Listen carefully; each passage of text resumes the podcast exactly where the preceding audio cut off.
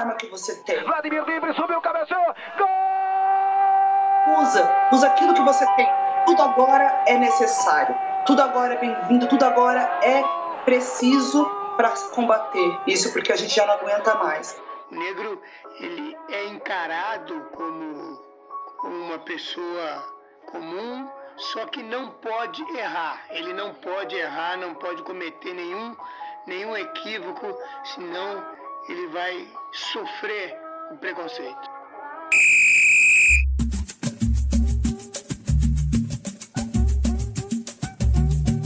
Fala galera, começando aqui o segundo episódio do Griotimão. É, hoje a gente vai falar bastante sobre uma figura muito importante para a história do Esporte Clube Corinthians Paulista aqui no seu podcast preferido. E antes da gente entrar no assunto e ouvir a voz do próprio homem, vamos apresentar esse time negro maravilhoso que está aqui, certo? Começando pelo meu mano Gui Charito, salve Gui. É, bom dia, boa tarde, boa noite. É mais um episódio. Antes de começar a falar sobre o grande ídolo do, do clube, eu queria agradecer pelo primeiro, pelo primeiro episódio, pelo a gente recebeu muito feedback, né? Muita, muita, muita gente gostou e tal. E continuem, que vocês continuem dando feedback pra gente. A gente gosta de ouvir, a gente, a gente quer ouvir mais vocês também, porque além do podcast é, é muito sobre o nosso posicionamento, assim, seu posicionamento de vocês. A gente quer ser ó, uma voz para vocês, então é muito bom ouvir o, o feedback de vocês. É isso aí, eu também, né, apresentador sem educação, queria agradecer bastante alguns amigos que chegaram em mim, é, falaram que a voz do Gui é muito bonita, é, inclusive meninas, solteiro, tá? É, e agora, para seguir com as apresentações, nosso outro garoto, Luan Araújo, salve Luan. Salve, salve Gabriel, bom dia, boa tarde, boa noite, boa madrugada para todos. É, também quero agradecer o feedback positivo aí que o pessoal deu pra gente nas redes sociais do Scouts, no Instagram do Guilherme Timão, nas, nas próprias redes sociais pessoais de todo mundo. E é isso, vamos aí falar de uma bandeira do Corinthians, né? São, é, são 15 anos, o Vladimir, são 15 anos que o Vladimir jogou pelo clube, uma revelação da nossa base, o atleta com mais jogos e que, que, que sua história necessita ser mais, mais contada por todos. Agora partindo pro lado mais bonito, o lado feminino do podcast, começando pela nossa amiga Vic. Salve, Vic. E aí, gente, prazer estar aqui de novo para mais um episódio do Griotimão. Esse projeto maravilhoso que já é um sucesso, né? Estamos muito felizes aí, como os meninos falaram, com a repercussão muito positiva. Então, aproveito para agradecer também. E vamos lá hoje para falar de, um, de um, uma pessoa, né? E um tema também muito mais legal do que do primeiro episódio. E é uma honra, né? poder não só contar um pouco dessa história, mas poder também é, compartilhar isso com vocês. Então vamos nessa. E por último, agora, e não menos importante, a pessoa mais divertida do podcast, a mais famosa também, a que mais recebeu elogios nas redes sociais do podcast. Ela, nossa amiga Tati. E aí, Tati? Isso é novidade, viu? Ninguém me falou isso, fiquei sabendo agora. Eu acho que eles estão inventando, porque não tinha nada de bom para falar de mim. Mas é isso, galera. Tô aqui de novo para falar sobre o Vladimir. E agora que eu estou descobrindo que o Vladimir jogou pelo Cruzeiro, gente. Eu tô realmente em choque, porque para mim ele tinha jogado eternamente no Corinthians. Eu fiquei em choque quando eu descobri que quando, quando apareceu uma foto dele com a camisa do Santos. Assim. E lá pro final da carreira, jogou no Santo André também. Cara, não, eu, eu, eu vi aqui Ponte Preta e Santos. Eu falei, velho, não é possível não, gente. Ai, gente, vai pagar isso, vamos pagar isso, fingir que não aconteceu. Sim. Eu vou colocar na eu vou colocar aqui Vladimir eternamente do Coringão, que não tem. O único homem negro é o Corinthians. É... Não tem outro. É sobre isso, nada mais. Eu tenho simplesmente uma fábrica de panos para passar pro Vladimir. Eu acho que todos nós ah, não, temos, isso né? Sem dúvida, né? Então é isso, a gente já foi introduzindo o assunto. Hoje a gente vai falar do Vladimir, né? O senhor Vladimir Rodrigues dos Santos que hoje do tem Corinthians. 66 anos, nasceu no dia 29.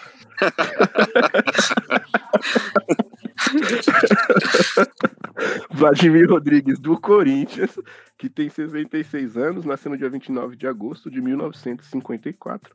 Fez algumas partidas, né, que é pelo Esporte Clube Corinthians Paulista, nada demais. Fez apenas 806 jogos. E a gente vai falar sobre ele hoje, vai ouvir ele também, ele também é presença é uma presença marcada aqui nesse podcast maravilhoso. E aí, primeiramente, a gente vai começar falando o que o Vladimir significa para cada um de vocês, né? Pessoas pretas, né? Para cada um de nós também. E aí vocês são livres agora para rasgar elogios ao homem. Eu posso falar da cutis dele, gente? Pode falar da cutis dele sim, tá? Tá conservado, né, menina? Gente, 54, velho, mais novo, mais, ele é mais velho que minha mãe, a cutis dele é de um garoto. É impressionante, gente.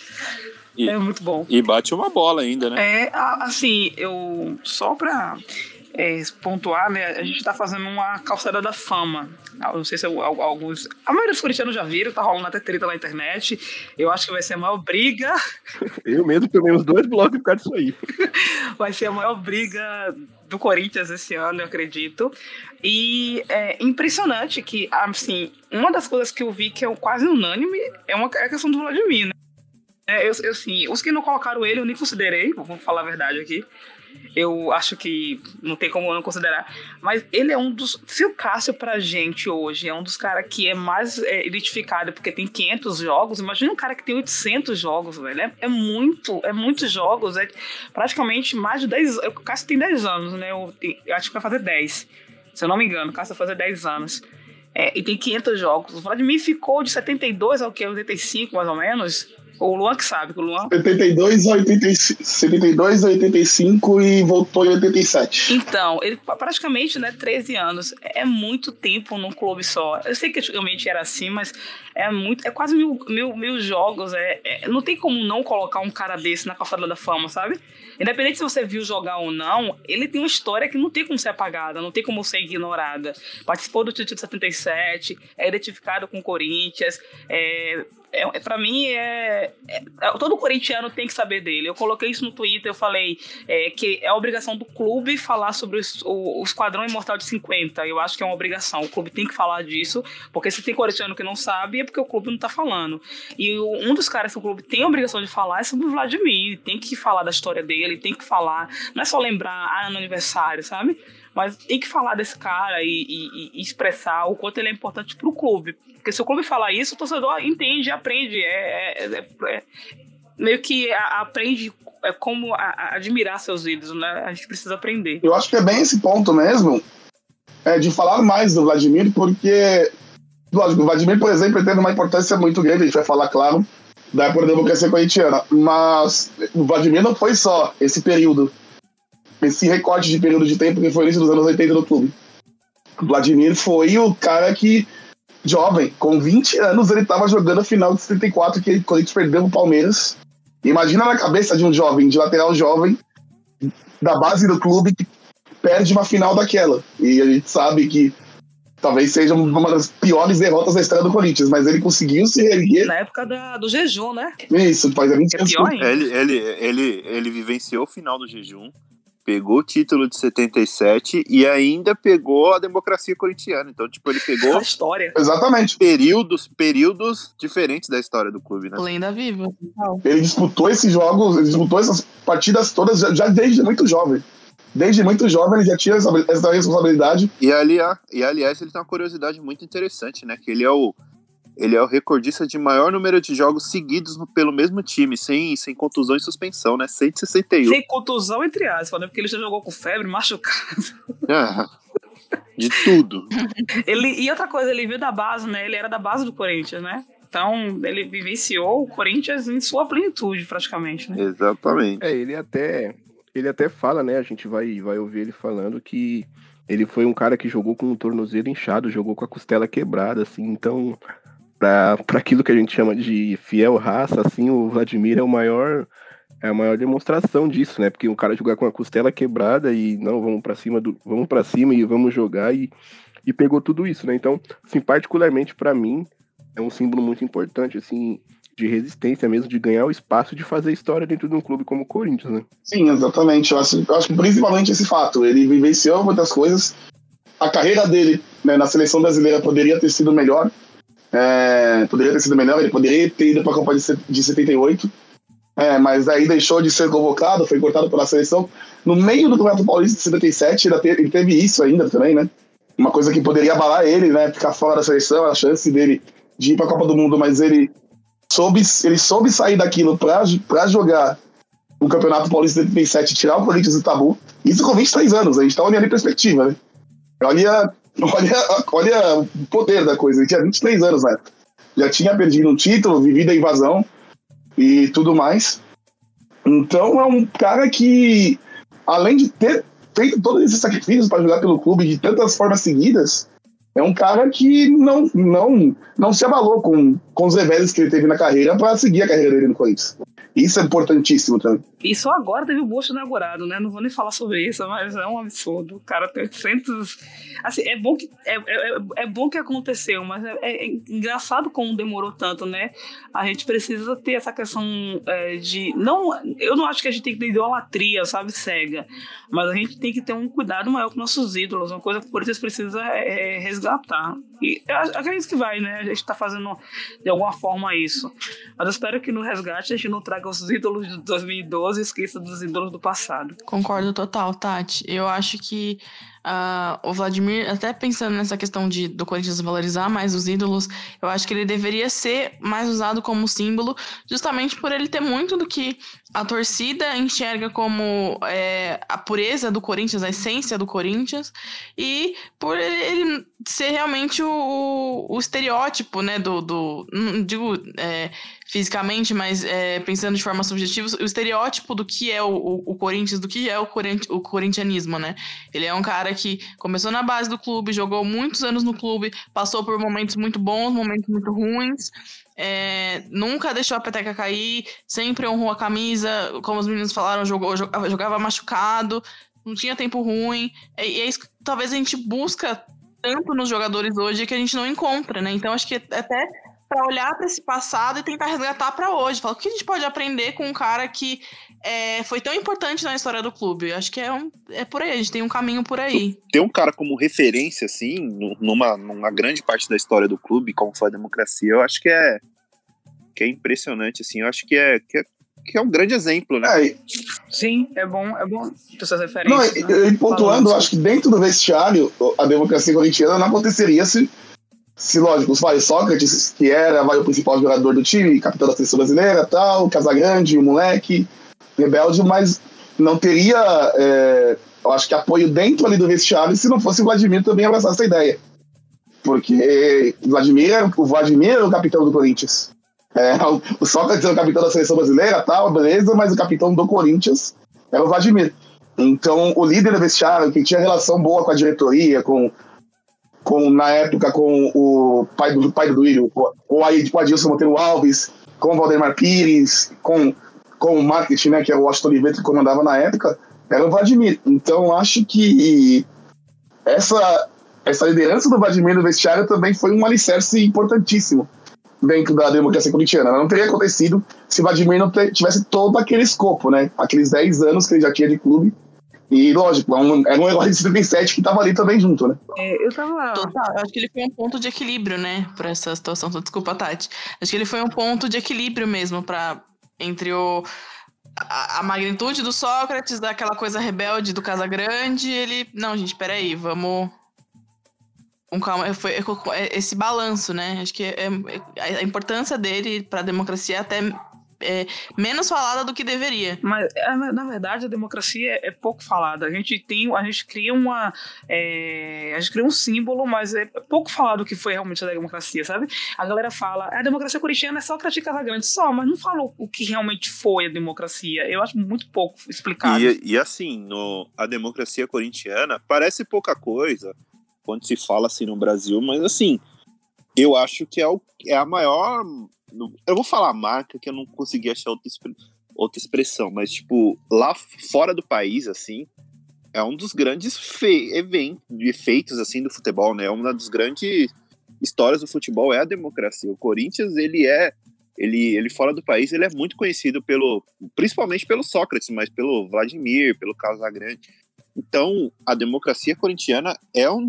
Assim como vou citar o Santos de novo, sobre ter parado uma guerra, a democracia corintiana é um dos, dos, dos grandes uma das grandes coisas que aconteceram no futebol, assim, também, né, da história. Eu vou corrigir, porque eu vou corrigir uma parada, porque eu, eu não me conformo que o Santos parou. Pra mim, quem parou foi o Pelé.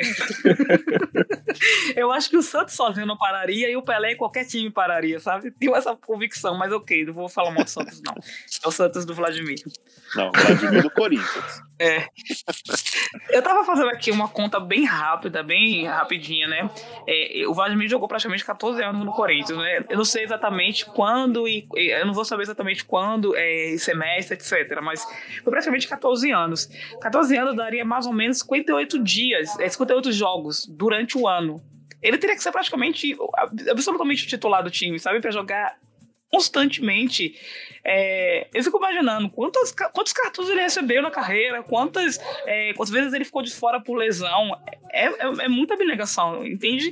A gente não tem a dimensão de quantos é, jogos são 86, 806 jogos, mas é muito para 14 anos. É, é, muito, é uma quantidade enorme de jogos que ele. É, porque a maioria, o, o Gil, por exemplo, joga muito pelo Corinthians, mas o Fagner, mas em média 40 a 45, e a gente tem que ver que eles tomam cartão, eles às vezes ficam lesionados, eles ficam de fora. Mas ele jogou praticamente 58 jogos por ano. É muito. Comparado que gente, não tinha muitos campeonatos, né? Como hoje tem mais, eu acho que tem mais campeonatos. Dá, dá, dá pra gente falar que é praticamente número de goleiro, né? Porque se você for pegar os outros times, os caras Sim. que mais vestiram a camisa dos times são são goleiros. É o Ceni no, no, no, São Paulo, o, o Fábio no Cruzeiro, outros diversos goleiros. Se eu não me engano, o Danley é o que mais vestiu a camisa do Grêmio, não tenho certeza disso, mas muitos. Muito do, dos times, o, o, o, cara que mais vestiu a camisa costuma ser o goleiro. Ah, só, é, acho que só pra corrigir, o que mais vestiu a camisa do Grêmio é o Tarcísio, Flecha Negra, que morreu recentemente. É um ponta-direita. Que era vereador em Porto Alegre até. Caraca, esse menino é normal, não, esse Lookpad aí. Não é, é sério. É, é, real. é Lookpad, eu já falei. É Mas é isso, é, ele tem é, 806 jogos, uma quantidade enorme. É, isso tem que ser uma coisa. E, por exemplo, quando o Cássio fez 500 jogos, o Corinthians deveria falar: sabe que tem mais? É, é o Vladimir, para a galera saber quem é. Porque quando a galera vê o Cássio com 500, a galera acha absurdo. Mas aí você olha o Vladimir e fala: velho, não tem como o Cássio chegar nele. O Cássio teria que jogar mais uns 10 anos para chegar no Vladimir, sabe? Não tem como chegar. É, é um número que eu acho que ninguém vai bater mais. Eu tenho essa impressão: ninguém bate mais o Vladimir. Você acha que alguém baixa? Eu acho que não. Eu acho muito difícil. Dificilmente. Ainda mais no, no futebol de hoje. o Cássio chega perto, mas não, não chega a bater. Cara, eu acho que o Cássio chega no máximo 600, bicho. Não consigo achar que o Cássio vai chegar até. Será? Ah, eu não acho que o Cássio chega até 700. Eu acho que mais. Mais de 600, acho que mais. Eu acho que o Cássio chega a passar o Ronaldo. O Ronaldo, acho que ele passa como goleiro. Chega a passar o Ronaldo, eu acho. É, Ronaldo tem 600. É, é Ronaldo 601. 601. ele virou a marca dele, eu acho que é o gol. Eu acho assim, sobre o número só do, do Vladimir, obviamente que é um absurdo, e aí a gente citamos o Cássio, que, tipo, o Cássio tem hoje 538 jogos, o segundo colocado é o Luizinho com 606 e o terceiro é o Ronaldo com 601. Então, assim, o Cássio vai. Certamente ele vai ficar em segundo, né? Bem, possivelmente. E é um ponto que. Peraí, peraí, quem é o segundo? Tem quatro segundos? É, só faltam, deixa eu ver, 28 jogos só pra ele encostar no Luizinho. É o Luizinho, 606. O, Luizinho, com 606. É, o Vladimir tá tipo, velho, ninguém me alcança. Eu tô na história forever. Não tem como alcançar, gente. É um ponto até interessante que, em primeiro lugar, os três primeiros são três jogadores da base do clube, né? O Vladimir, o Luizinho e o Ronaldo. Mas um ponto até falou do, do Ronaldo, a, o, a gente não sabe. O, não era pública a informação que o Vladimir tinha, mais, tinha o número maior de jogos do Corinthians até 1997 que foi quando o Ronaldo atingiu o número de 600 jogos, e aí começaram a pegar placas como se ele fosse o cara com mais jogos. Aí o Celso Zelt, que é jornalista, professor da Casper Libre e tudo mais, ele fez o levantamento e falou: não, não é o Ronaldo. É o, acho que a gente achou o Vladimir. Na época tinha 803 jogos, depois acharam mais três jogos para finalizar esse número. Mas para você ver como a história. Como a história do Vladimir era tão apagada que nem um levantamento na época tinha sido feito. Caraca, absurdo. É, esse é um ponto bem bem assim, né? O Celso Zelt é um. Mano, eu sou apaixonado por esse cara, tipo, eu acho ele muito absurdo de foda, sabe muito de Corinthians. É, e é muito louco você pensar que é, entre... começaram a entregar né, as, a, as homenagens ao Ronaldo com 601 jogos como se ele fosse o, o, maior, e só aí então que o clube foi se ligar que. Não, peraí, vamos estudar a história do clube aqui, vamos buscar os Nem jogos. o clube, né? Vamos e, por exemplo, é uma coisa que é, né, nem o clube, né? Não foi o próprio clube, foi um jornalista, né? Que é corintiano, é fanático pelo clube, e começou a pesquisar, tanto que isso muda até hoje. Eu lembro que há um tempo atrás o Corinthians estava para fazer um, um, gol comemorativo, não sei se era um gol de número 10 mil, alguma coisa assim. E aí, foi do Ralph? Fagner. É, o 12 mil, né? Eu acho que é o 12 Ah, mil. Foi do Ralph. E aí, fala, e aí, tipo, por exemplo, faltavam, faltavam três gols, aí o Celso Zete foi descobrir um outro jogo que o Corinthians fez um gol, e aí só faltava mais dois. Aí acabou que foi o Ralph que fez o gol. É, é- é- isso é uma questão histórica que a gente, a gente pode. A gente tem mu- muitos motivos para reclamar do clube, gente. A gente tem bastante. E Inclusive, só pra, só pra completar a informação, o, o Gol 10 mil a gente conhecia assim, que era feito pelo Dentinho, né? Ele mudou, se não me engano, pro Boquita, não foi? Ele mesmo. O próprio, a lenda. Imortal nos meus versos. A lenda. Oh, Deus, perdoa, Jesus. Ai, tinha que ser um Boquita pra fazer. Ainda bem que foi o Ralph, me- menos mal. Imagina, o Corinthians faz o gol de número 12 mil, o gol do Léo Natel, aí é foda. Não. Eu, eu fico muito feliz de ser o Vladimir, o cara que tem mais gols, mais jogos pelo Corinthians, porque ele é identificado demais e tá no clube, tá na história, é negro, né? Tem toda a questão de. Ele, ele participou dos momentos históricos, como vocês falaram, né? Ele, ele mesmo diz, né, que ele participou do Corinthians antes e depois da democracia. Eu acho muito massa isso, né? Ele participou desse momento que é muito simbólico pro clube, participou, pra mim, um dos maiores títulos do Corinthians. Eu sei que a galera vai falar de Mundial, de, de Libertadores, eu sei, mas pra mim, 77 era o título que eu queria ter visto. É o título que eu daria um dedinho pra ter visto e acompanhado em louco no estádio, porque eu acho muito bacana. Eu me emociono mais com a narração de 77 do que do, da Libertadores. Mas, é, e, e ele tava lá, ele tava nesse título também, que é importante. Ele tava no período do jejum, ele participou de uma época muito boa, assim, muito, muito ruim e muito boa, né, no Corinthians. Ele ganhou com 23 anos o, o, o da fila. Isso, tinha 23 anos. Então ele vive, ele literalmente ele vivenciou a fila, né? Jogando na base. É, porque ele chegou com 72, ele chegou cinco anos antes, ele, ele começou a jogar na base do Corinthians, né? Ele, Mas Se eu não me engano, ele a, jogou a vida Duque. dele. Não, não, ele ele chegou, ele chegou nos anos 60. Ele estreou pelo profissional em 72. é, esse foi esse estilo 72 com o Duque, né? Isso. Com o técnico lá. Amistoso contra o. Ele vivenciou isso, né? Ele, aí da vida dele foi durante a fila, assim. E ele participou de várias coisas. Se eu assistir o filme da, da invasão corintiana, ele tá lá também. Então, que- ele vivenciou grandes histórias do clube, não foi só. É o tipo de cara que você pode sentar e falar assim, fala pra mim o que você viveu, velho. Eu quero, eu quero compartilhar, eu quero aprender com você. É o tipo de cara que você pode sentar e ficar horas conversando sobre o Corinthians, porque tem história, bicho. É meio que a história dele se misturando com a do clube e a do clube se misturando com a dele, né? São coisas que meio que É, a gente vai até A gente vai até ouvir ele falar agora, né? Ele vai falar é, sobre como foi para ele ingressar no futebol. É, ele vai falar também desse estigma que o Corinthians leva, né? De, de time do povo, que é algo que, que para ele é muito importante.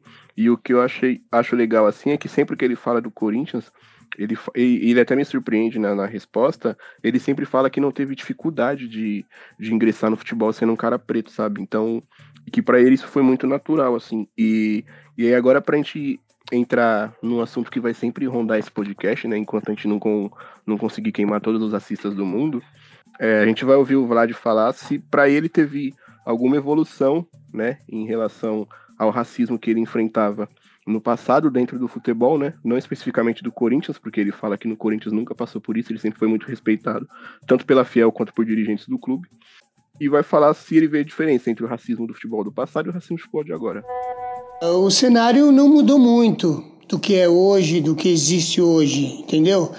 É, os negros, apesar de termos é, quase todos os times brasileiros, você tem negros que constituem a equipe, é, eles são, são aplaudidos pela sua torcida, mas não é a torcida que, na verdade, é, demonstra preconceito contra os negros. Sim, é, são hum, cidadãos comuns que, que, que, infelizmente, acabam segregando a comunidade negra.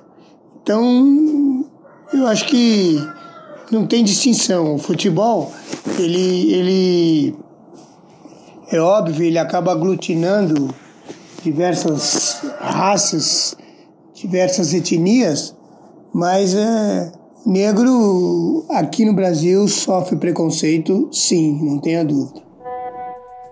Ou seja, zero evolução na sociedade do futebol. Não, é, total, né? Porque se a gente for olhar, né? Não é nem que é, não mudou nada, a sociedade regrediu nos últimos anos. Por tudo que aconteceu no país, essas coisas todas no mundo, é, a sociedade regrediu e os racistas até começaram a sair da toca com mais vigor, né? Com mais com mais com mais força, né? Porque antes era só aquele racismo estrutural que a gente tanto conhece é, nas nossas vidas. O, o, próprio Vladimir deve ter sofrido com isso também é, durante a carreira dele. Disse que não no Corinthians, mas sim no futebol. Talvez a carreira dele na seleção brasileira fosse outra. É, se ele tivesse outra cor e de repente sei lá o quê. Mas é, é, é triste, é, é muito. É, não, é, não, é nem, não é nem triste, é muito revoltante que a gente não consegue nem sair dessa, dessa coisa, dessa, dessa, dessa verdadeira é, roda, roda, roda gigante que é, que é o racismo no Brasil. É, eu tenho uma, uma questão assim, é, tenho, eu tenho uma dúvida sobre a questão do, do, da, da, do negro né, no, no, no futebol. Eu sei que o Vasco foi um dos primeiros clubes que liberaram negros, é isso? não podia jogar, tipo, tipo, era proibido jogar, não, não pode, porque eu sei da história do Fluminense que colocava um pó branco, né? Que aí era, criou... era o pó de arroz. De arroz, né? Mas é porque eles faziam isso porque era proibido o negro entrar no futebol, ou porque, tipo, ah, eu não quero que a galera é. saiba que a gente tem negros. Como é que funcionava? Você sabe, alguém vai me explicar? Porque eu fico, era, tipo. Era algo. Era proibido. As federações proibiam. E era algo muito ligado ao elitismo e tal. É, porque é. o futebol era aquilo, né? Tanto quando você vê, você vê aquelas imagens, sei, sei lá, tipo, o Pacaembu lotado, por exemplo. E aí você vê no comecinho, assim, da chegada do futebol, dos clubes, você vê o Pacaembu lotado, é sempre aquela galera de terno, chapéu. Então o futebol era um negócio muito elitizado, né? Então o negro ele não, não podia simplesmente praticar o esporte no qual ele é o doutrinador e melhor. É porque, na verdade, assim, agora que eu tô aqui pensando, é, foi, na, foi logo depois, na época da, da, da, libertação dos escravos no Brasil, né? Foi em 1888, mais ou menos, confere? É, o futebol surge logo depois. É, muito, tipo, 30 anos, né, depois, então é... Cara... Até menos. O primeiro campeonato aqui foi em 1902, então é 14 anos antes. É, porque eu vejo muito gente falar do São Paulo que, e do Vasco que tinha, né? Eu já vi falar também da Ponte Preta.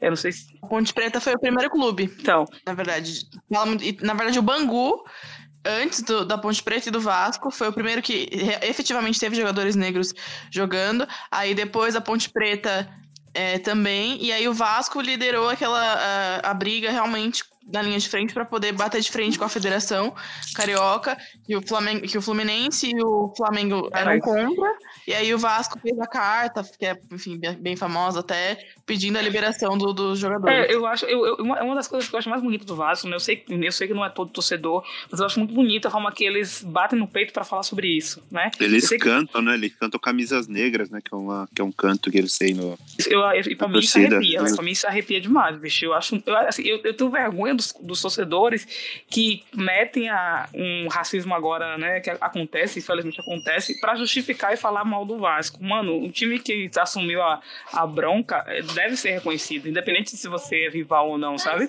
E olha que eu acho que a, a gente tem uma rixa, uma rixa enorme com o Vasco, né, o Corinthians, por causa da... É, entre torcidas, sim, é, a rivalidade é, um, é bem grande.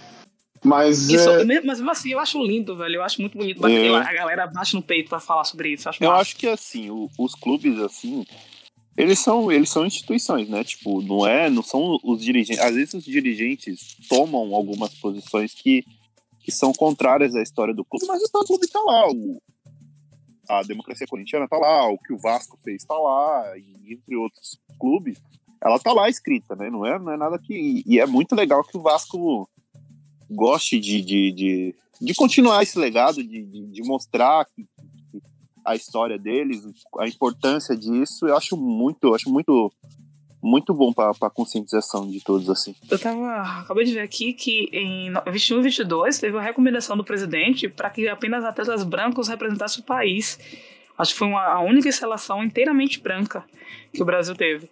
E aí hoje você vê um monte de negros na seleção. Aí parece que isso não existiu, né? Mas já existiu, gente, e era proibido. Não, é um ponto, é um ponto até que vamos falar disso, porque na seleção brasileira, o primeiro craque da seleção brasileira é o Arthur Feirreich, que era filho de uma negra com um imigrante alemão. Eu acho que era coisa do tipo, né? Então, ele é preto, né? Tinha, tinha a pele mais escura. Só que as fotos do Feirreich, por exemplo, no Sul-Americano de 1919 né, as fotos representativas do Ferreira elas são, elas são, elas são clareadas. É, não era, não era a visão completa da pele dele. Então, desde sempre. com esse nome ainda, né, bicho? Sim.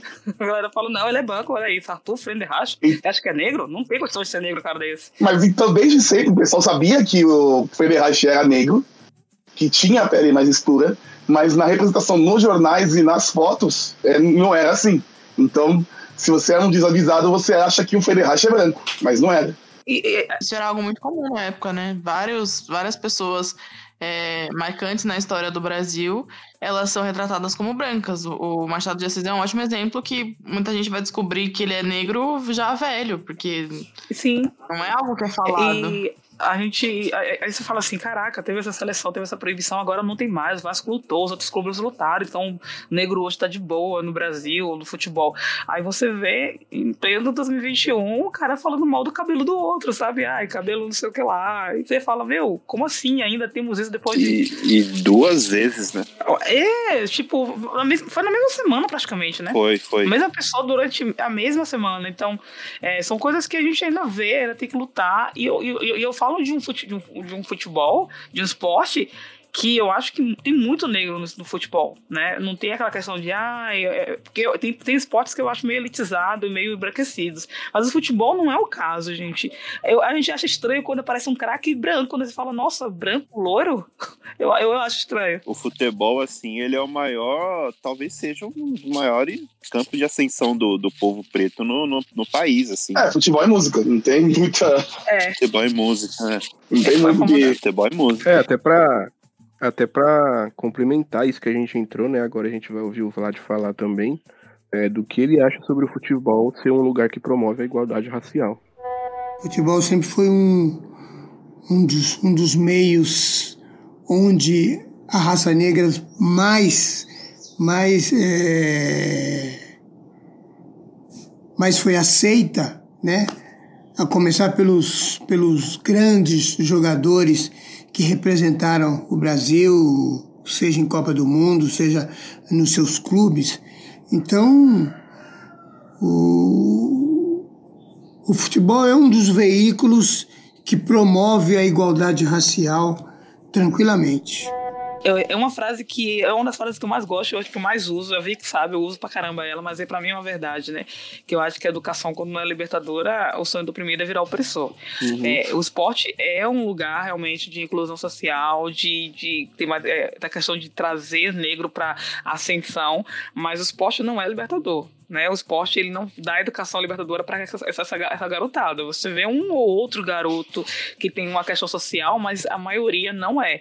Eles são jogados, são deslumbrados e acabam virando né, futuros opressores de alguma forma. Não necessariamente eles vão oprimir, mas acabam que ele não, ele, ele- eles viram é, referências no país e eles viram referência do- da mesma coisa que a gente tem lutado o, tempo inteiro, sabe? Da questão de que o mais importante não é dinheiro, que é, o mais importante não é, é, é social sem, sem educação.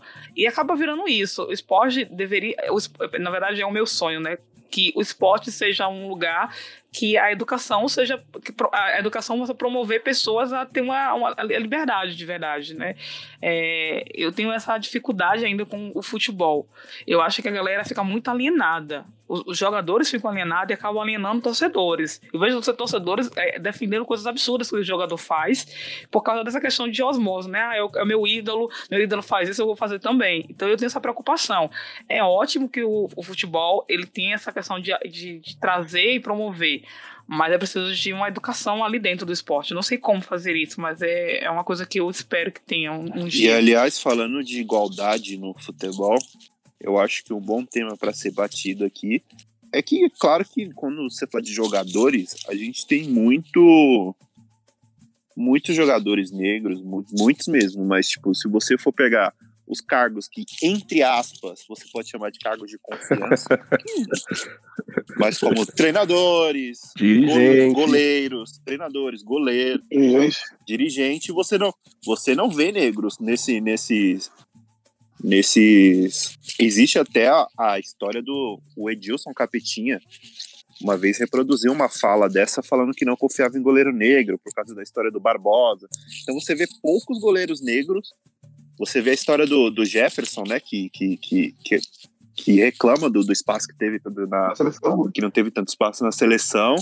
Então, nesses casos, assim, a gente vê como o esporte, o esporte, o mesmo esporte que tem que ajuda na ascensão do povo preto, ele também, em alguns casos, você vê muito pouco, né? Não, é. Exatamente, eu acho que.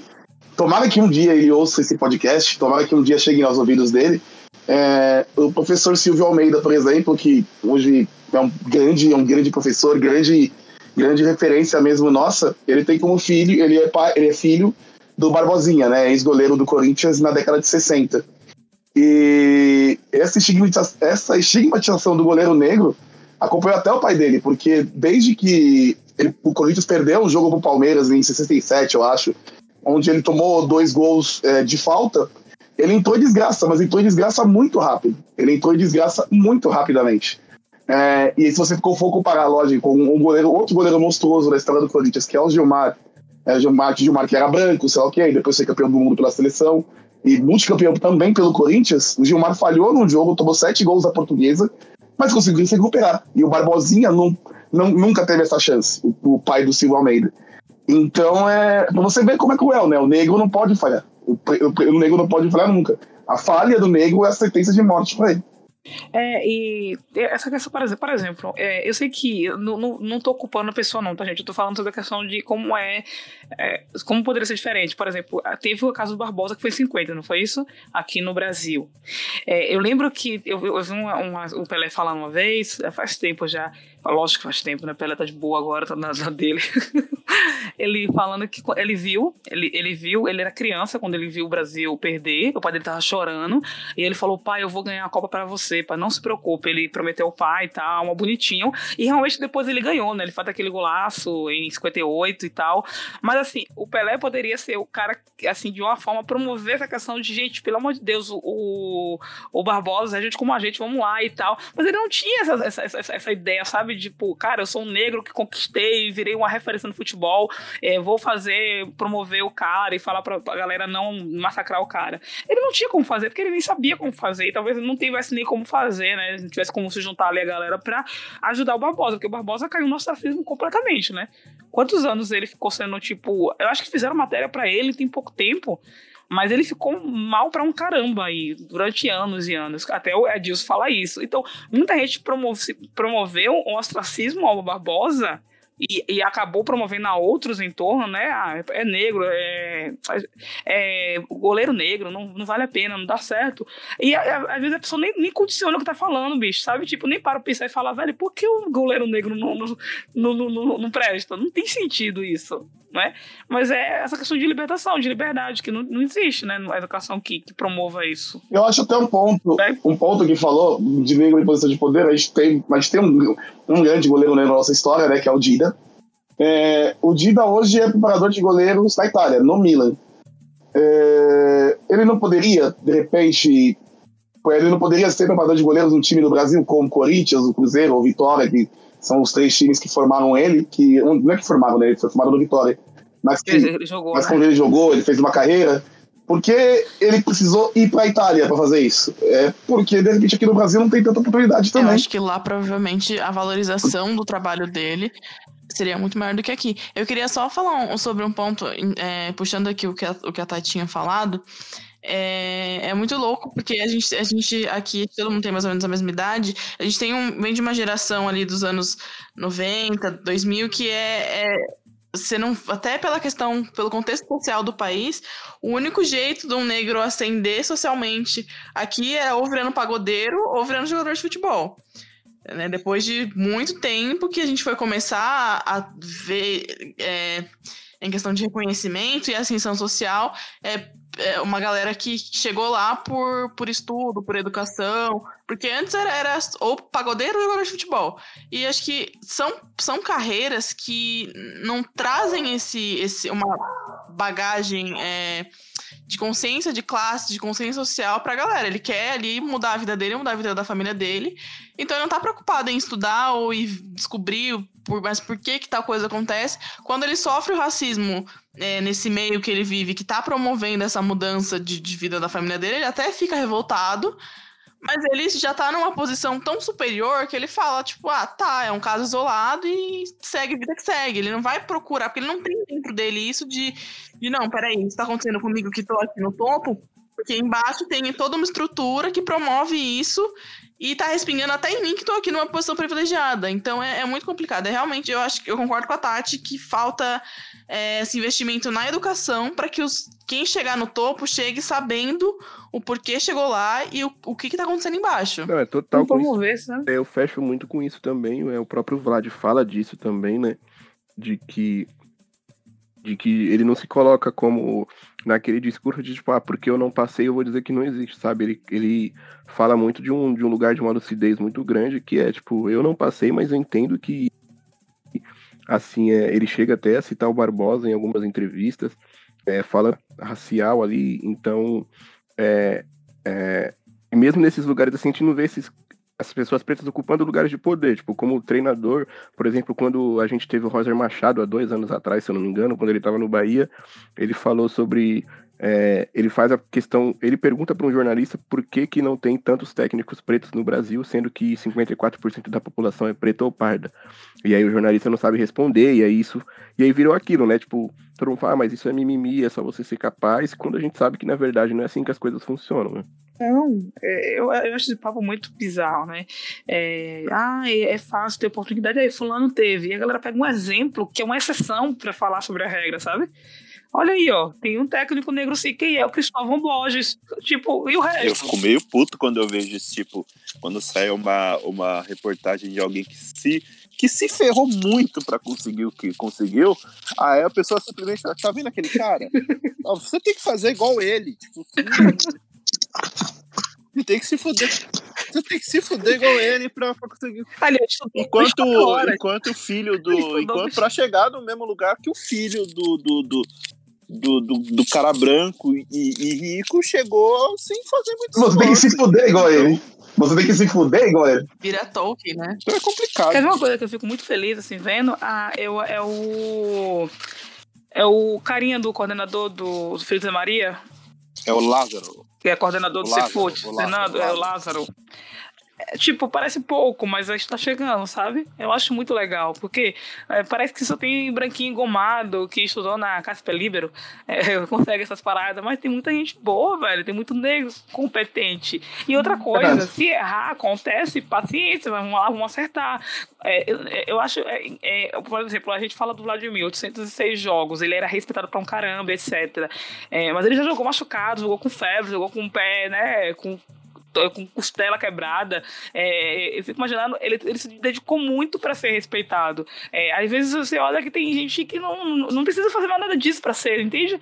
Lógico que ele não sofreu racismo, eu fico muito feliz que ele não sofreu. Mas quantas pessoas sofreram racismo nos outros clubes pelo Brasil e tiveram que fazer muito mais do que um branco, sendo que o branco, tipo, ah, não quero treinar e acabou, e paciência. Ou você tem que ser muito acima da média, como o Neymar, como o Romário, para ser respeitado, entende? É, não deveria ser assim. Lógico que não, a gente não deveria passar pano para ninguém. Errou, tem que consertar. Mas é a benevolência que se tem para aceitar, por exemplo, uma princesa do tráfico e achar que, nossa, a gatinha do tráfico. Ah, a né? Gat... é. A gatinha, a gatinha da, do, é, é, do crack, né? Do, é a gatinha da Cracolândia. Da Cracolândia. Da Cracolândia. E nunca é, vai se chamar de traficante na vida. Só Aliás, pontuar. Antes do Luan pontuar, para chegar um pouco no ponto da Tati, é até com base, em, com base em análise de jogador, né? Você vê jogadores muito talentosos, muito. Com, com, com muito talento sendo resumidos a simplesmente o físico dele, né? O, a força física. E não, não é. Eu já cansei de ver comentários. Eu acompanho muito a carreira do Pogba, por exemplo comentários sobre ele ser muito forte fisicamente e o cara, tipo, tecnicamente talentoso, assim, sobre corte, sobre corte de cabelo de, de, jogador, assim, ah, que muda o corte de cabelo e, tipo, o, o Griezmann, por exemplo, muda toda hora e ninguém fala. Acontece. Ninguém fala. Mano, e outra coisa também que falam muito, que é um ponto que a gente pode pontuar, é a questão de bebida, né? Quando é negro, é cachaceiro e safado. Meu... Quando é branco, tá de boa. ba- o tempo inteiro, nossa, tá tranquilo. O cara, um- o cara trabalha pra isso. Teve, que teve uma onda. época boêmia que tira onda. o, o The Sun, ele fazia capas de jornal pra falar de tudo, de todas as coisas, tipo, não vou falar fúteis, vai, mas de todas as coisas que o Sterling comprava. Se o Sterling comprava um carro, era capa de jornal porque ele comprou um carro. Se o Sterling fazia isso, fazia, comprava uma casa em não sei aonde, era capa de jornal porque ele estava comprando não sei o que. Aconteceu muito com o Sterling isso. Tá boa? Porque eu sei que tem isso com agora. Não, com- é. Eu- Assim, eu já falei aqui, que eu rapidinho. Eu acompanho o carinha lá do, da, do- da Inglaterra só por causa das, das obras sociais dele. Eu nem sei onde ele joga. Não sei nem o que ele faz. É, eu não sei nada dele. Na verdade, eu não acompanho nem futebol gringo. Isso aí é um defeito meu. Eu não gosto. Pra mim, é, a minha é futebol ruim. Então eu não assisto. Mas ele eu acompanho. eu gringo, acompanho igual só a vida dele. Eu acompanho a vida dele porque eu acho muito bom o que ele faz. Eu acho ele um cara sensacional. E aí eu tava vendo a galera falando, cara, o cara comprou uma casa, vocês estão falando como se ele tivesse feito, que tivesse roubado, o cara trabalha. Mano, ma- mas a, a mídia tinha malhado ele. Como é que pode? Faz tanto trabalho social e tá comprando essa casa, essa mansão. E a galera falou, gente, mas o cara é rico, né? E eu, por que você não Ele pode ganhar dinheiro onde quiser, e aí a velho. galera criticando, o cara falou. Aí um, um cara falou, o cara até recebeu muita curtida, a galera falou, ah, tá certo. Ele falou, cara, isso é racismo, porque um monte de jogador compra mais coisas piores do que ele, gasta com mulher o dia todo, aí vocês não falam nada. Aí um cara compra coisa pra mãe dele, vocês estão culpando o cara. Quer dizer, o, o cara não basta ele jogar, ser da seleção, ele ser bom no que ele faz, não basta ele fazer trabalho social, ele não pode ser como um branco. Acho porque que- é um absurdo. Tem uma história também. Lembram quando rolou a especulação do Balotelli no, no, no Flamengo? Que um, que um. Eu não lembro qual foi o comentarista da Fox que falou que ele teria que jogar castrado no. Acho que foi sua mãe, não? Sim, sim. Não. Sim.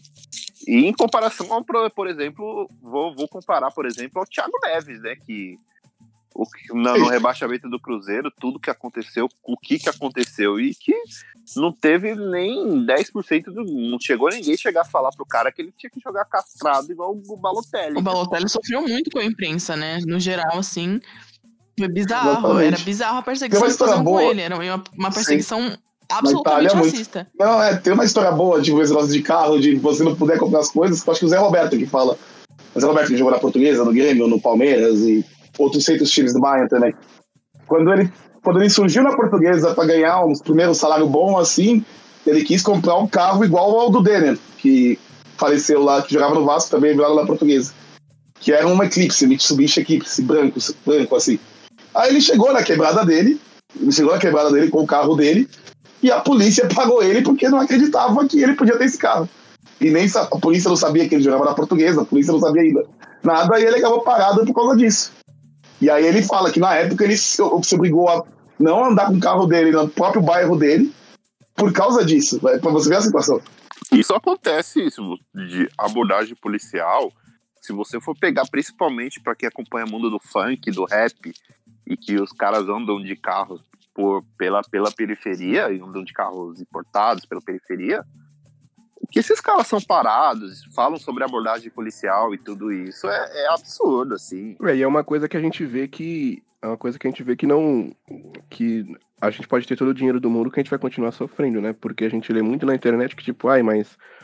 É, uma coisa que me incomoda muito, só fazendo um, um paralelo para chegar onde eu quero chegar, é que é, pelo Neymar ter diversas coisas que eu vou tratar como polêmica e também como acusações de crime que ele tem, e eu não vou entrar nesse mérito, é, a internet meio que liberou o racismo com o Neymar, sabe? Então, tipo, o Neymar faz trança, a internet se sente no, direito de zoar a trança do Neymar, sem mesmo sabendo que isso é racismo. Ah, mas aí é o Neymar, aí você libera o racismo. Então é tipo. E, e essas coisas vão te perseguir pra sempre, seja no futebol ou na sua vida, seja você o que for. Tem um caso falando do próprio Balotelli mesmo, que ele, ele tá na Itália, ele é enquadrado, no, né, abordado no carro dele, e ele tá com, du- com um valor de 200 mil reais, 250 mil no carro. E aí o policial pergunta, por que, que você tá levando tanto dinheiro no seu carro? E ele fala, porque eu sou rico. É o simples. Então é tipo, não- Simples assim. Simples assim. É isso, querido. Então, Não Tá errado. Tá errado, não tá. Errado é É futebol que permite isso, mas ele, tá- então ele vai ter que, se permite, tem que usar. Então, é tipo, ele tem 250 mil e eu vou levar no meu carro e foda-se, irmão. Por que, que você tá levando? Porque eu tenho. Se você não tem, não pode levar, você não leva, parceiro. E é isso, tipo, o racismo ele vai perseguir a gente que é preto, independente da nossa classe social, independente se for milionário ou pobre. Obviamente você tá mais vulnerável se você é o Gabriel e mora no Capão Redondo do que se você é o Balotelli e mora num condomínio de luxo em Milão. Mas o racismo ele vai estar presente nas diversas facetas que ele tem, tá ligado? Este é um sentimento que absorve o pensamento do Brasil inteiro, principalmente dos brancos, né, eh, em relação aos negros. Então, portanto, eu não vejo nenhum, nenhuma melhora, nenhuma evolução eh, nesse sentido. O negro, ele, ele, ele é encarado como uma pessoa comum, só que não pode errar. Ele não pode errar, não pode cometer nenhum, nenhum equívoco, senão ele vai sofrer o preconceito. Se vocês dois estiverem no mesmo lugar e não tiverem um carro, ele vai ser os dois a sofrer da mesma forma. É sobre isso. É sobre isso. É, infelizmente, é uma É. realidade. Assim, é, a gente vai continuar lutando. É o que eu falei naquela, na- no primeiro, né? A gente, eu não vejo isso melhorando com minhas filhas, com minhas netas. Eu acho que a gente vai demorar ainda, infelizmente. É, eu acho que tem muita gente que aceita que um negro vença, mas daquele jeito lá, sabe, com o nariz torto, fala, cara, eu podia estar aí porque eu sou branco e ele é negro, porque ele tá. Né? E, e o futebol permite isso. Por exemplo, tem muita gente que acha um absurdo jogador ganhar, ganhar muito dinheiro. Eu acho absurdo ganhar muito dinheiro porque eu sou comunista, né? Mas é, tem, tem muita gente que acha absurdo o jogador ganhar muito dinheiro porque não estudou. Mas, mano, quanta gente aí branco que não estudou e tá fazendo né, modelo de boa e a galera não acha absurdo. Eu falo, mano, mas por que só o negro que você não gosta? Não, é porque não estudou. Putz, Tati, tem um. Tem um. Uma. O Kanye West, né? Que ele, ele conta uma vez que ele tava. Tipo assim, que o cara. Ele é abordado é, pela polícia também, tipo. E aí, mano, é o Kanye West, tá ligado? Ele é um dos homens mais ricos do mundo. E aí ele é abordado, e, tipo, o policial é meio agressivo com ele, assim tal. E aí, beleza, passa a abordagem, ele chega em casa e fala, tipo, mano, o outro, o meu vizinho, ele é simplesmente dentista. E aí, tipo assim, eu sou o Kanye West, eu sou abordado e ninguém pergunta por que um dentista mora no mesmo bairro que eu e pergunta pra mim que sou o Kanye West. Tipo, tá ligado? Muito E é, é incrível. Um dentista, né, Exatamente. mano? Não tem condição de um dentista ter mais dinheiro Não, com todo respeito aos dentistas do, do mundo, tá ligado? Mas, tipo, se você é dentista puramente, sabe, você não é milionário. Ou a né? dentista do tráfico ou tem uma coisa eu- errada. É sobre isso. E eu não, e eu não, e eu não lembro se, se é ele. Eu acho que é ele. Foi o primeiro negro a ultrapassar a barreira do bilhão, né? Sim. Primeiro, Isso, ele é o primeiro. Inclusive, o LeBron James alcançou essa marca essa semana, né? O comunismo tem que acabar, tem que chegar logo, meu Deus, eu fico indignado.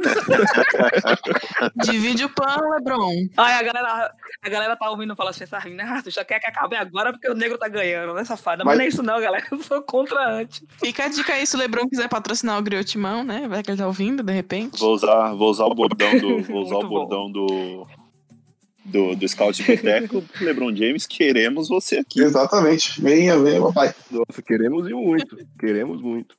Mas essa questão que vocês falaram sobre eh, no esporte, vocês acham que, eh, que na, fora no esporte, mas fora do, do campo, é pouco? Eh, vocês, vocês acham, vocês lembram assim de qual assim, os negros que existem em cargos de importância? Eu lembro do. O, pre- Você pode ser fisioterapeuta, ou sei lá.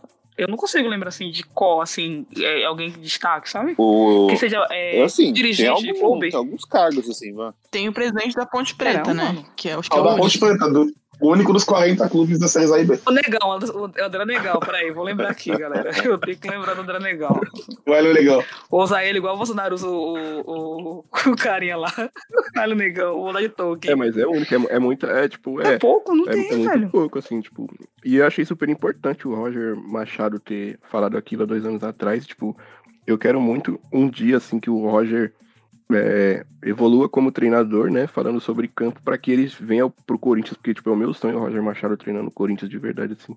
Mas eu não quero que ele treine o meu clube só pela militância, né? Eu quero que ele faça do meu clube vencedor também. E aí acho que ele precisa melhorar algumas questões de campo para poder, entendeu? Para poder era, pedir. Eu era contra o Gustavo Borges na época, porque eu acho muito estranho um nome, uma pessoa que tem um nome que tem dois, dois acentos.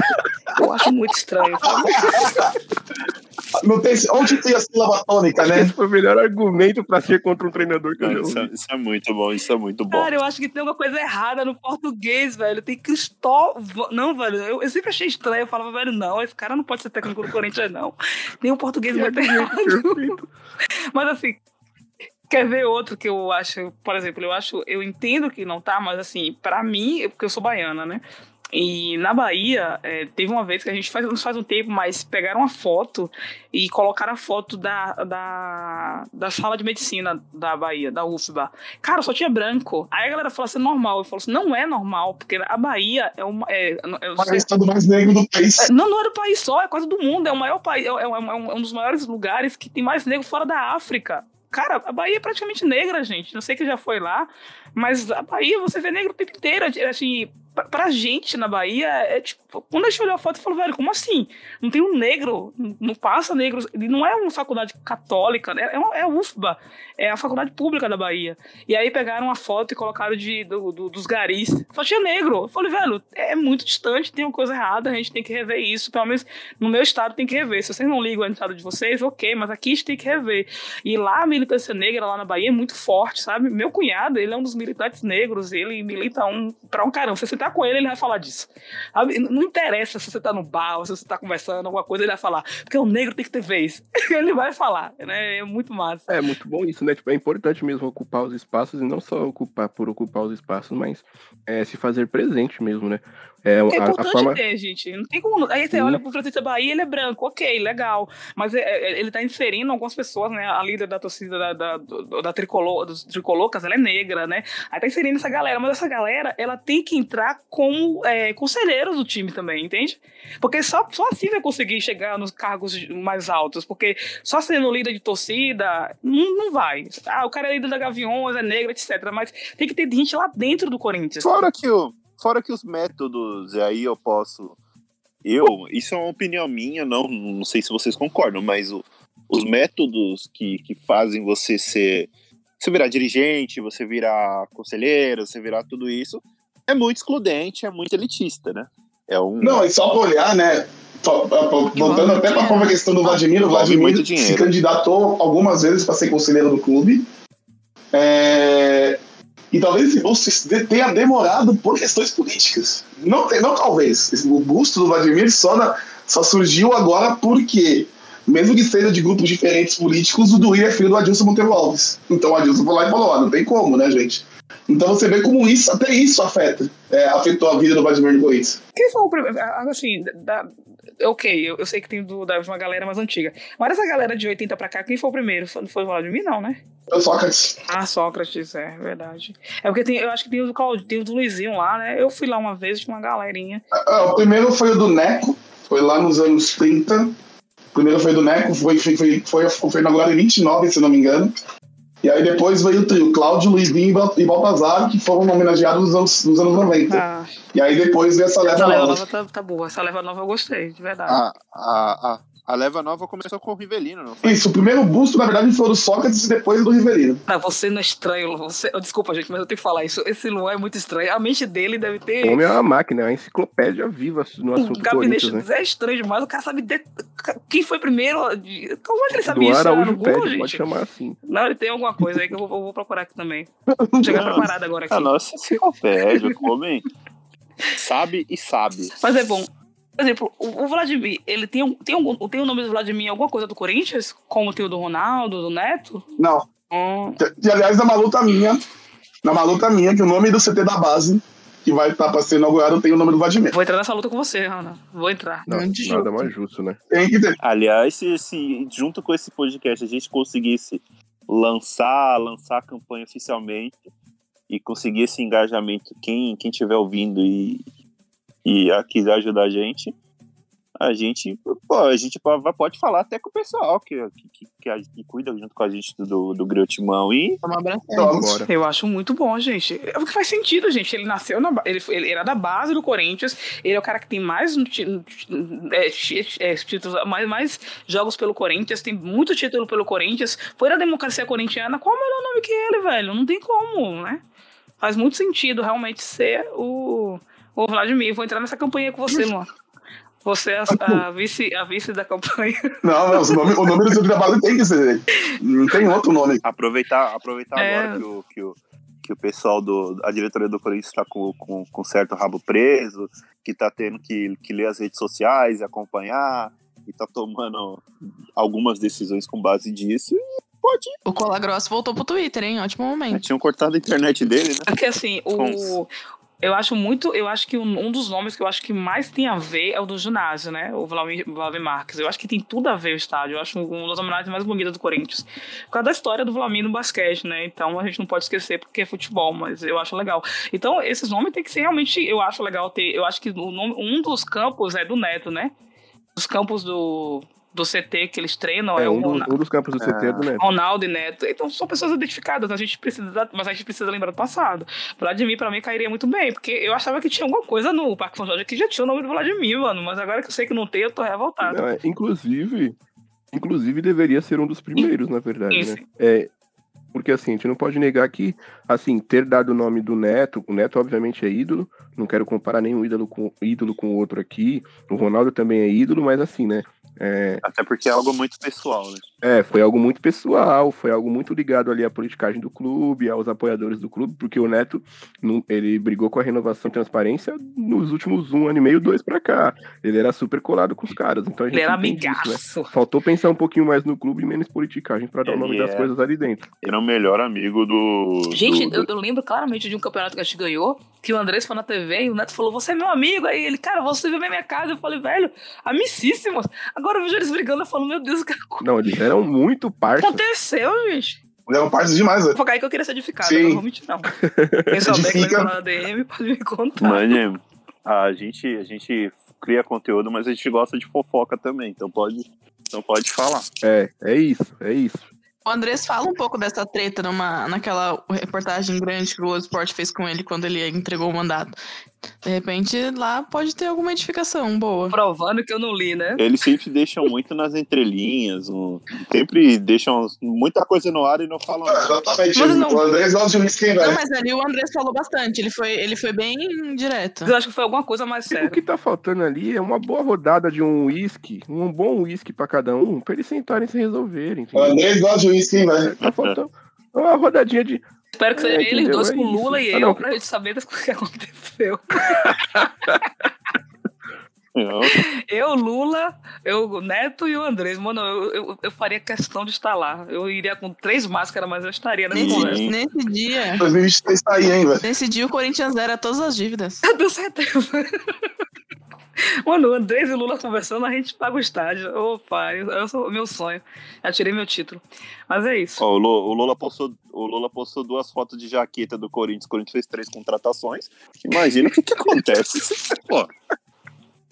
Ai, meu Deus. Mas é, é, essa questão do, do Vladimir eh, me chamou a atenção. Realmente eu não sabia. Fiquei chocada agora que saber que não tem nada dele.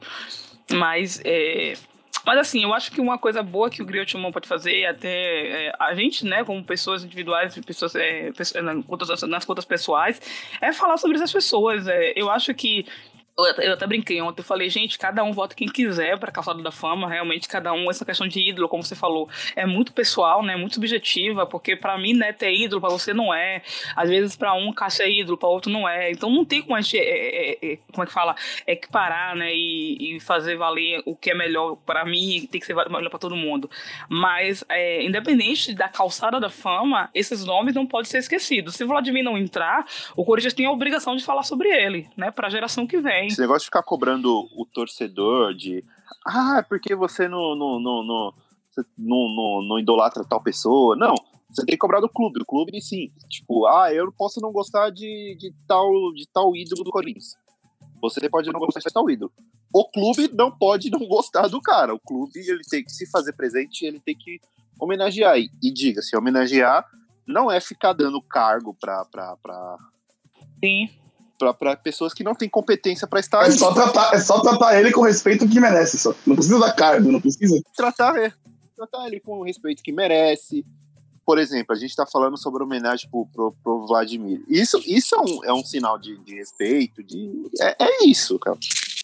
A gente sabe pelas questões políticas, o Sócrates, o Sócrates, como o Sócrates era brigado com essa diretoria é, e atual do Corinthians, é, faz- fizeram poucas homenagens para ele em vida. Foram fazer depois de morto. Aliás, É, vão esperar, vão esperar o Vladimir morrer pra, por causa de questões políticas? Não pode. aliás né? essa, essa onda de, entre aspas, gratidão do Corinthians assim, vem dessa época, vem de uma época onde muitos ídolos do, do Corinthians não podiam nem entrar no Parque São Jorge, não era isso? Exatamente. Chegou a existir uma época isso. E quem trouxe os ídolos assim de volta ao clube foi o Andrés. É, é por isso que a gente fala muito, que a galera fala assim, ah, o Corinthians não trata seus ídolos bem. A galera fala assim, ah, vocês exageram, mas não é exagero, gente. A gente Não é exagero. muito mal o ídolo, velho. Teve ídolo que, que, que não era lembrado, que não, sabe? Tipo, é como se tivesse saído pela. Assim, a, a galera fala muito hoje é, de, é, de Ricardinho e de Ricon, fala mal, mas, mano, pra mim, eles foram os maiores caras que eu vi jogar.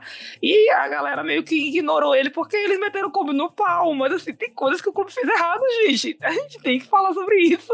E essa geração do clube, ela demorou muito para ser, para ter o devido reconhecimento que, que, que, que deveria também, né?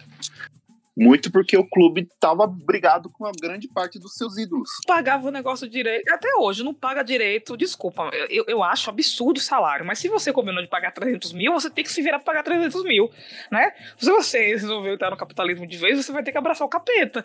Mas você quer pagar um milhão pra pessoa, você vai ter que pagar essa peste, velho. Eu fico É revoltado. Eu fico revoltado, eu fico, mas tem que pagar. Não vai fazer o quê? É o famoso, é o famoso combinado não sai caro. Na verdade, o combinado é caro, mas sai mais caro Os se cara- combina, eu vou pagar um milhão pra você, daqui a pouco eu não quero pagar. Exatamente.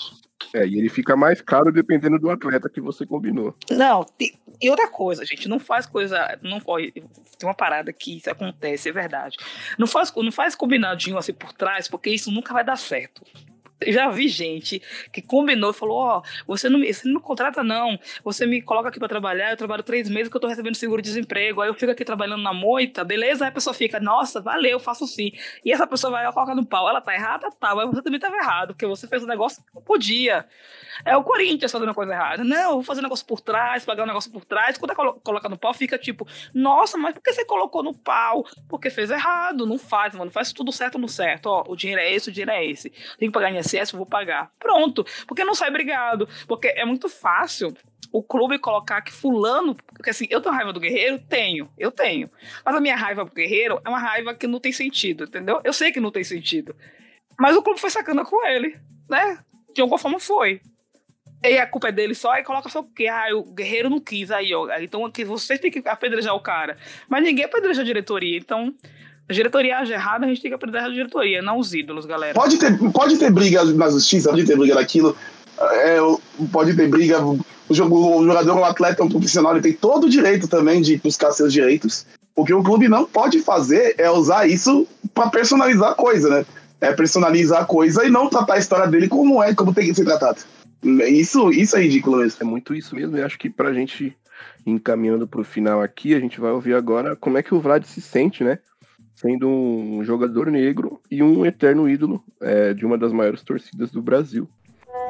Ah, me senti, me sinto como, como um, um cidadão brasileiro negro com a possibilidade de estar realizando o seu, o seu sonho e o sonho de milhões de brasileiros, aliás, de milhões de corintianos que existem no Brasil e no mundo. Era bom de fazer uma campanha, né? Vamos fazer a campanha. A gente vai ter que fazer a campanha agora do Luan. E campanha? Cabeçada Ah, sim, a campanha do, dos nomes do CT. Campanha do, do nome do nome do Vladimir no CT. Eu vou falar pra galera, galera, vocês não querem votar nele pra colocar na calçada da fama, porque você não vale um real, ok. Mas querem colocar Fábio Santos? Ok. Mas coloquem ele na base. Não, não, não, Fábio Santos, o. Fábio Santos é só da fama do Corinthians, eu. Eu Vai entrar, desisto. gente, confia em mim, vai entrar Fábio Santos, Fagner, Danilo, Ralph e Sheik. Vai entrar esse ciclo na Calçada da Fama. Ah, não, mas, é, mas eu acho que ele tem que entrar mesmo. E se reclamar, entra o Balbuena também. Felizmente, ele fez dois Libertadores. Né? Mano, a galera tá votando no Sheik, velho. O Sheik vai entrar, mano. Eu, eu, eu, eu- pra mim, essa Calçada da Fama já virou um enterro. Já virou um enterro, já virou um enterro a Calçada da Fama. Eu, eu vou entrar igual o a Clodovil. Eu vou entrar com a mãozinha assim, olhando. Hum, esse nome aqui. Eu sei que eu vou entrar desanimada, mas pelo menos na base ele vai estar, né, né, Lu? Esperamos que sim. O, o Vladimir vai entrar, ele vai inaugurar, eu fiquei sabendo, que ele vai inaugurar o CT da base com o nome dele, com um chapéu preto, sabe? Chapéu de pagodeiro, sambista, como ele foi inaugurar o. ele foi inaugurar o busto. Ah, aquele chapéu é da hora, velho. Nossa, ele fica lindo demais, mano. Ele fica lindo. Cara, ele é muito chapéuzinho. estiloso, velho. Ele não, ele não tem mais de 50 anos, não, na moral. Ele tem um molho. Tem um, não, tem, tem um olho total ali, velho. A cutis de criança. Parece que nem teve filhos. Se colocar ele de chuteira, ele joga a bola ainda, ninguém percebe que ele tem mais de 70 anos. Acho que mais do que a metade do elenco atual ele joga, hein? Ainda é É fácil. isso aí. Mas a metade tá sendo muito generosa. 85% tá abaixo do Vlad. Era lateral esquerdo ou direito, gente? Direito, né? Não, improvisa no lugar do careca lá que tá ótimo. Direito? Ah, então tem um lugar de Fagner. Vai ser Quem? difícil. O Vladimir era direito? Não, ele é esquerdo. E Zé Maria é qual? Zé, é, é, é, Zé Maria é direito. Zé Maria é direito. Isso, o Vladimir é Zé, o. Zé que é direito. Isso, isso, verdade. Então, beleza. Então não tem como ele perder pra, pra não. Pelo amor de Deus, gente. O Zé Maria, né, a galera ainda vai meio que colocar Fagner, mas eu não acho que ele perde pra Fábio Santos, não. Porque se ele perder. Jesus amado, gente. E é o Vlad de hoje que a gente tá falando. Se, se- na inauguração da arena, ele jogou, não jogou? Jogou. A classe. A classe do homem jogando bola. Eu confundi aí, eu vou falar um segredo aqui pra galera, mas não me condene. Eu confundi ele com o Zé Maria. eu confundi aquela camisa que tá sangrando. Eu falava, mano, o Vladimir tá demais. Eu, depois de anos. eu O acho Vladimir que... jogava com o número de zagueiro. Ele jogava, jogava, quer dizer, ele jogava com o Ele número jogava com a 4, né? Não, jogava com a 4. Eu achava que o. Eu achava que o, eu, eu, eu acho que eu descobri que o Zé Maria e o Vladimir é a mesma pessoa. Não, não é, que eu, não é que eu não sabia que eram de pessoas diferentes, eu sei. Qual que é a fisionomia? Então, quando eu vi o Zé Maria com o filho, eu falei, ué, esse cara aí é o Zé Maria e quem é o Vladimir? Eu acho que é muito da falta do Corinthians explorar mesmo a história dos ídolos. Porque você confunde. eu, não vou, eu não vou nem falar que eu confundo com o Basílio também, porque senão a galera vai me xingar. Porque, velho, se colocar os. se colocar os três na foto, a galera vai ficar, velho, quem é quem aí? Eu acho que o Corinthians tem que falar mais desses caras, bicho. Pelo amor de Deus. É verdade. Eu né? acho que até explora muito o Basílio, mas o resto não explora muito, não. Não, é, mas é o que falou, né? Se, o- se, o, se o Oscar não tivesse salvo a cabeçada do Vladimir, o Vladimir seria tipo mais do que ele é. Porque não teria Basílio na história. O Basílio seria um. Nossa, demais. É. Basílio é o. Eu não sei porque a galera quer colocar o shake e não quer colocar o Basílio. Se vai colocar o shake, coloca o Basílio do Brasil. Eu sou dessa. Eu sou dessa. É, coloca o Basílio. também. Colocar todo mundo que fez gol importante. É por causa de gol, O velho. Sheik é ídolo da geração 2012. E o resto, se pensar no contexto geral, tem que comer muito arroz e feijão. Mas o Sheik, o Sheik, nossa, o Sheik quando dava as vagabundadas dele, nossa senhora, A cara. galera esquece disso aí, mano. A galera esquece que o Shake fazia. Ele pegava cartão amarelo pra ficar no. O Sheik chegou de helicóptero no treino, gente. Quem, pelo O dia do Deus. selinho lá que ele deu. Daqui a pouco a gente lembra agora disso, né? Mas no dia, no jogo, jogo- no jogo à tarde, acho que contra o Curitiba, ele saiu, começou a fazer birra com o Tite, com ele de tudo quanto é nome. Aí à noite ele foi lá e mudou o foco. Uma coisa o cara era. O cara era genial, né, gente? Ninguém pode falar que ele não era, esperto. Sabia ele- como pouco. Ele sabia usar o marketing. A galera, a galera- o Sheik correu pra que Medina e Neymar pudessem andar, gente. Isso é uma verdade. o cara usava o marketing como ninguém, mano. Ele tirou o foco total dos atrasos dele, dando um selinho no cara, velho. O cara é. É gente. Ele sabia de tudo, ele sabia de tudo. Não, ele tirou o foco, tipo, ele xingou, ele respeitou o técnico horas antes, né? Ele deu, ele deu andamento à geração Romário, que O cara cantou, velho. O cara cantou a música do Flamengo no bonde do Flamengo. do Fluminense. se não fosse isso, a gente não teria o Libertadores. Olha que coisinha. É o efeito borboleta que chama. Pessoal, o pessoal fala do Diego Souza. O pessoal fala do Diego Souza, mas esse, esse bonde do Mengão sem freio aí dentro do. Onde tudo começou. do, do- Custou muito mais caro que o coitado do Diego Souza. Ai, velho. O Sheik falou. eu- eu- eu- eu- eu- alguém chegou do. Não, eu tenho certeza que veio alguém do futuro e falou: Sheik, só cante essa música no, no- no ônibus. Ele, por quê? Só cante. A história vai ser mudada. Ele tá A história dele como jogador também, né? Que ele é um jogador muito maior por causa Não, Foi 30 segundos de insanidade que deram um, um 360 na vida dele. O cara. Ah, faz o quê? Só canta aí, vai. Bonde do Mengão sem freio. Vai aí, vai. Cante, só cante. Aí ele, ah, ah, porque, Shake, vão esquecer até que você fazia gato quando você era mais novo. Só É. cante. Você mudou seu nome, velho. Esqueça. Grande Marte. Esquece catar, Shake. Tudo vai mudar a partir dessa música. E ele cantou e tudo mudou. É o efeito borboleta do Timão. Só que o Sheik era, desculpa, era, foi gato no São Paulo na mesma época do Sabiroshi. Então imagina o tanto de macutaia que tinha lá. Foi uma geração de gatos, né? Não foram só os dois, não. Ele falou que tinham. Não, era na, Foram mais. era na mesma mais. época, velho.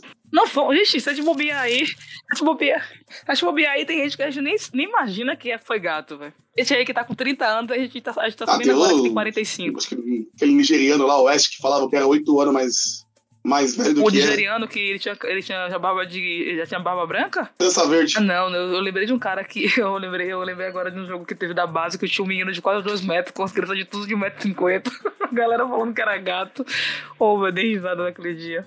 Bom, gente, pra gente partir pro encerramento, então, desse baita segundo episódio, é, fica aqui o meu agradecimento ao Vlad. é, primeiro por tudo que fez pelo Esporte Clube Corinthians Paulista, é, o que fez pelo povo preto também, é uma eterna inspiração pra gente. É, agradecer às companheiras e os companheiros de podcast, fica aqui o meu abraço.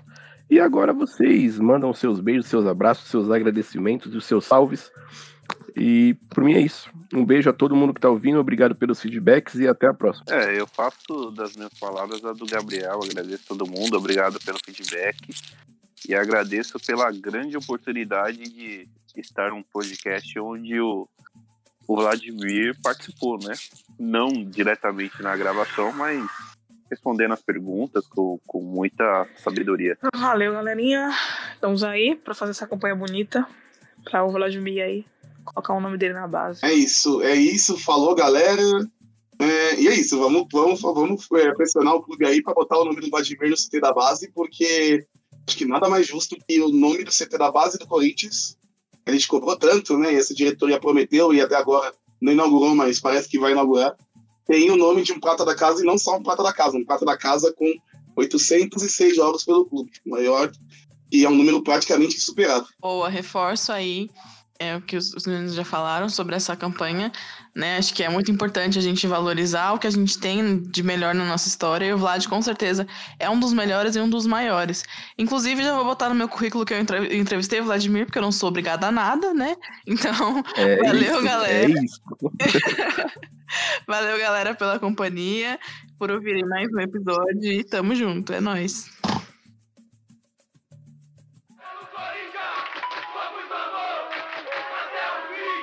Arma que você tem? Vladimir livre, subiu, cabeceou. Gol! Usa, usa aquilo que você tem. Tudo agora é necessário. Tudo agora é bem-vindo. Tudo agora é preciso para combater isso, porque a gente já não aguenta mais. O negro ele é encarado como, como uma pessoa comum, só que não pode errar. Ele não pode errar, não pode cometer nenhum, nenhum equívoco, senão ele vai sofrer o preconceito.